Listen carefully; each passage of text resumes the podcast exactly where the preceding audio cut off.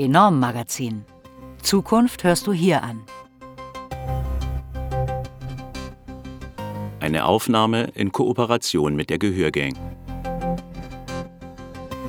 Übrigens, du kannst das Enorm-Magazin nicht nur mit einem freiwilligen Beitrag auf enorm-magazin.de unterstützen, sondern auch mit einem Abo und damit unsere Ausgabe sechsmal jährlich lesen, gedruckt oder digital.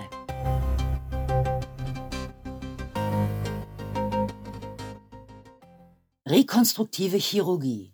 Ein neues Gesicht für Abiskar. Von Morgan Yanke. Gelesen von Agnes Regan. In vielen Ländern haben PatientInnen mit Deformationen keinen Zugang zu rekonstruktiver Chirurgie. Die NGO Mission Plasticos behandelt Opfer von Verbrennungen und andere versehrte Menschen umsonst auf der ganzen Welt.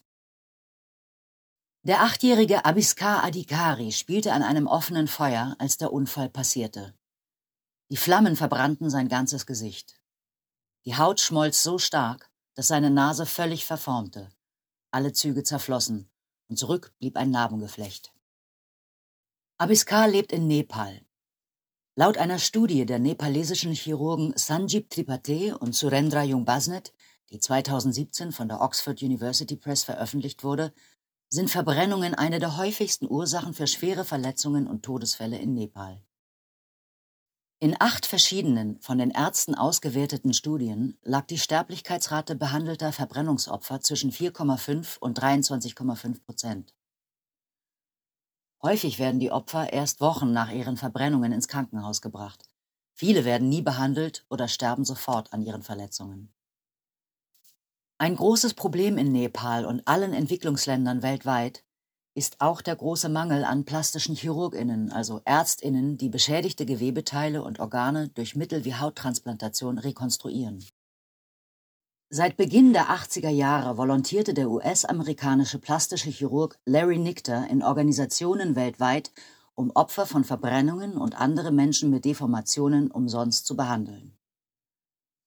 Dabei stellte ich jedoch fest, dass die Methode, Deformationen akut zu behandeln und dann wieder zu gehen, nicht effektiv ist. Nachbehandlung ist absolut notwendig, um sich um etwaige Komplikationen zu kümmern. Und nur weil man ein paar Menschen behandelt hat, bringt das nachhaltig nicht genug, denn es werden unzählige andere Menschen folgen. Noch schlimmer ist es, dass sich so eine Abhängigkeit von externer Hilfe entwickelt. Also beschloss er, Mission Plasticos zu gründen, eine NGO, in der MedizinerInnen, Krankenschwestern und anderes medizinisches Personal aus aller Welt international PatientInnen umsonst behandeln, die durch Armut, mangelnde Infrastruktur und mangelnde Behandlungsmöglichkeiten keinen Zugang zu ärztlicher Hilfe haben. Das können Verbrennungsopfer sein, aber auch Kinder, die mit Lippen- oder Gaumenspalten geboren werden und dadurch nicht richtig essen, atmen oder sprechen können. Gleichzeitig trainiert die NGO vor Ort Ärztinnen in plastischer Chirurgie und tauscht gegenseitig Wissen und technische Fähigkeiten aus. So soll langfristig gewährleistet werden, dass eine nachhaltige Gesundheitsversorgung entsteht. In manchen Ländern wie Kenia sind so umfassende Ausbildungsprogramme für Medizinerinnen neu entstanden.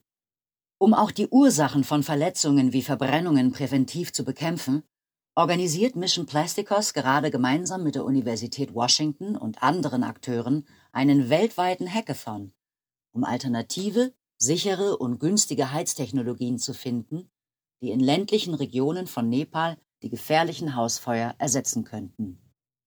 Der kleine Abiskar in Nepal wurde von ChirurgInnen der NGO im Kirtipur-Hospital in Kathmandu operiert. Heute sieht man ihm die Verbrennungen zwar noch an, aber seine natürlichen Gesichtszüge wurden wiederhergestellt. Er ist ein hübscher Junge. Trotz der Narben kann er frei sprechen und lächeln. Doch nicht alle haben so viel Glück wie Abiskar. Einmal wurde ein 17-jähriges Mädchen erst drei Wochen nach ihrer schweren Verbrennung in das Kirtipur-Hospital eingeliefert. Plastikos Ärztinnen behandelten sie, doch es war zu spät. Durch die vielen Wunden hatte sie bereits eine Blutvergiftung, an deren Folgen sie starb. Auch Kinder, die ihre Verbrennungen überleben, haben mit großen Schwierigkeiten zu kämpfen. Manche verlassen ihr Zuhause nicht mehr und gehen nicht in die Schule, erzählt Larry Nichter. Kinder wie Erwachsene würden dadurch sozial isoliert und fänden keine PartnerInnen, was wiederum zu Armut und Ausgrenzung führe. Mit manchen Ländern hat die NGO, die komplett von privaten Spenden finanziert wird, eine langjährige Kooperation, darunter Nepal, Guatemala und Kuba. Bei solchen langfristigen Projekten geht es Plasticos auch darum, nachhaltige Finanzierungsmodelle für hiesige Initiativen und ärztliche Einrichtungen zu schaffen. Oft ist auch die Ausstattung in den lokalen Krankenhäusern ein Problem. Die empfindliche Technologie leidet durch die teils extremen Temperaturbedingungen im globalen Süden und oft mangelt es an Spezialistinnen, die die Maschinen reparieren könnten. Aus diesem Grund hat die NGO in Nepal auch Medizintechnikerinnen auf einen Einsatz mitgebracht, um kaputte Maschinen zu reparieren und das Personal vor Ort zu schulen.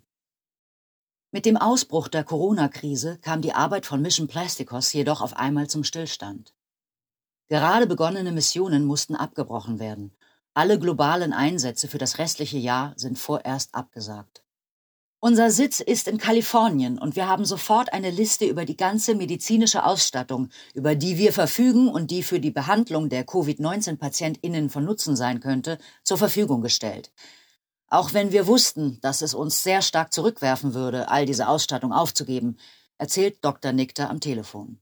Er und sein Team behandeln trotz des Lockdowns in den USA PatientInnen in einem lokalen Hilfsprogramm, das auch während der Pandemie fortgeführt wird. Es gibt unzählige Menschen in den USA, darunter viele Migrantinnen, die hier in unverzichtbaren und systemrelevanten Berufen arbeiten, aber keinerlei Krankenversicherung besitzen oder zu arm sind, um sich behandeln zu lassen, erklärt Nikter. Viele hätten zudem Angst, nach einem Arztbesuch ausgewiesen zu werden, weil sie keine Aufenthaltserlaubnis besitzen. So auch die Mexikanerin Guadalupe Sumido, die sich als junge Frau Anfang 20 nicht leisten konnte, die Zysten in ihren Brüsten in den USA entfernen zu lassen. Sie unterzog sich einer billigeren Operation in Mexiko, die jedoch schlecht durchgeführt wurde und chronische Schmerzen bei ihr verursachte. Teile ihrer Brüste waren entfernt worden. 2019 wurde sie von Mission Plasticos operiert. Ihre Brüste wurden rekonstruiert. Es ist ein Wunder, sagt Sumido heute. Sie spürt nun keine Schmerzen mehr. Der Text erschien am 1. Juli 2020 auf www.enorm-magazin.de. Übrigens, du kannst das Enorm-Magazin nicht nur mit einem freiwilligen Beitrag auf enorm-magazin.de unterstützen, sondern auch mit einem Abo und damit unsere Ausgabe sechsmal jährlich lesen, gedruckt oder digital.